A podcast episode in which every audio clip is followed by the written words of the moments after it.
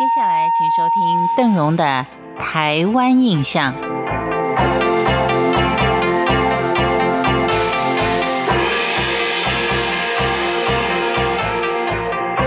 在今天的节目当中，邓荣要跟您聊的是金门人心目当中的现代恩主公胡琏将军。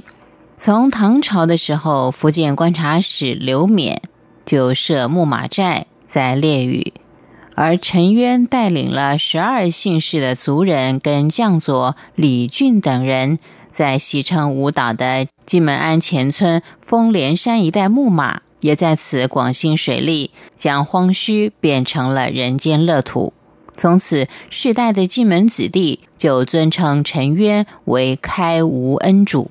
而时空在跨过了一千多年之后。民国三十八年，也就是西元一九四九年，一场古宁头战役，当时的十二兵团司令官胡琏，在风雨飘摇时刻与金门结下了善缘。西元一九五八年八二三炮战，他再度的跟金门百姓一起熬过连续四十六天的炮轰。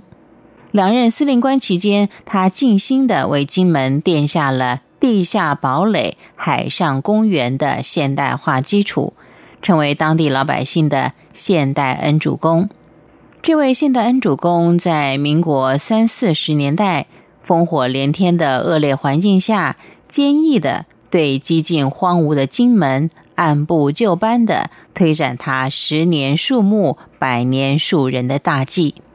他首先命令的是所有的政工人员负起各学校义务老师的责任，让金门子弟的学业能够继续下去。同时，还修缮了校舍、筑道路、开水井、挖水塘、辟水库，以利产业的发展。又鉴于金门盛产了高粱，于是，在西元一九五三年。在旧金城建立一座举世闻名的金门酒厂，而胡琏将军最为金门人怀念的事迹，就是开辟道路、新建学校跟照顾老百姓的生活。根据当地的耆老们回忆说，在民国十九年，也就是西元一九三零年以前。金门全岛除了同安渡口跟金城间有一条石砌的道路之外，境内的道路呢，都是一些迂回的羊肠小径。在那个年代里，从金门的东边到金门的西边，好像就是到另外一个世界般的遥远。如果有家京东的女儿要嫁到金西，女方家人都会哭的是伤心欲绝，好像此生是永无相逢之日了。但是居民万万没有想到，只不过短短数十年的经营，金门竟然能够跃升成为东南亚道路密度最高的地方。而这一切的成就都归功于胡琏将军。民国四十一年，西元一九五二年，胡琏将军决定将中央公路。建成四线道。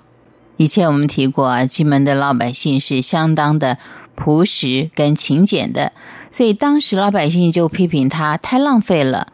但是胡琏将军身先士卒，自己先扛石头，跟率领军中弟兄拿着圆锹、十字镐，跟一个用花岗石做成的大滚筒，一公尺一公尺的把中央公路给压出来。后来，金门人为了纪念胡琏将军，就把中央公路改以他的字“博玉”来命名。至于与弟兄们并肩作战的马路英雄压路滚，则被放置在博玉路旁，与该路相互辉映、相互纪念。当然，胡琏将军的功绩不只是在辟建道路，另外在教育方面也相当的重视。因为时间的关系，就留待在下次再慢慢的跟您聊。感谢您今天的收听，我们介绍的是金门人心目当中的恩主公胡连将军。台湾印象，我们下回见。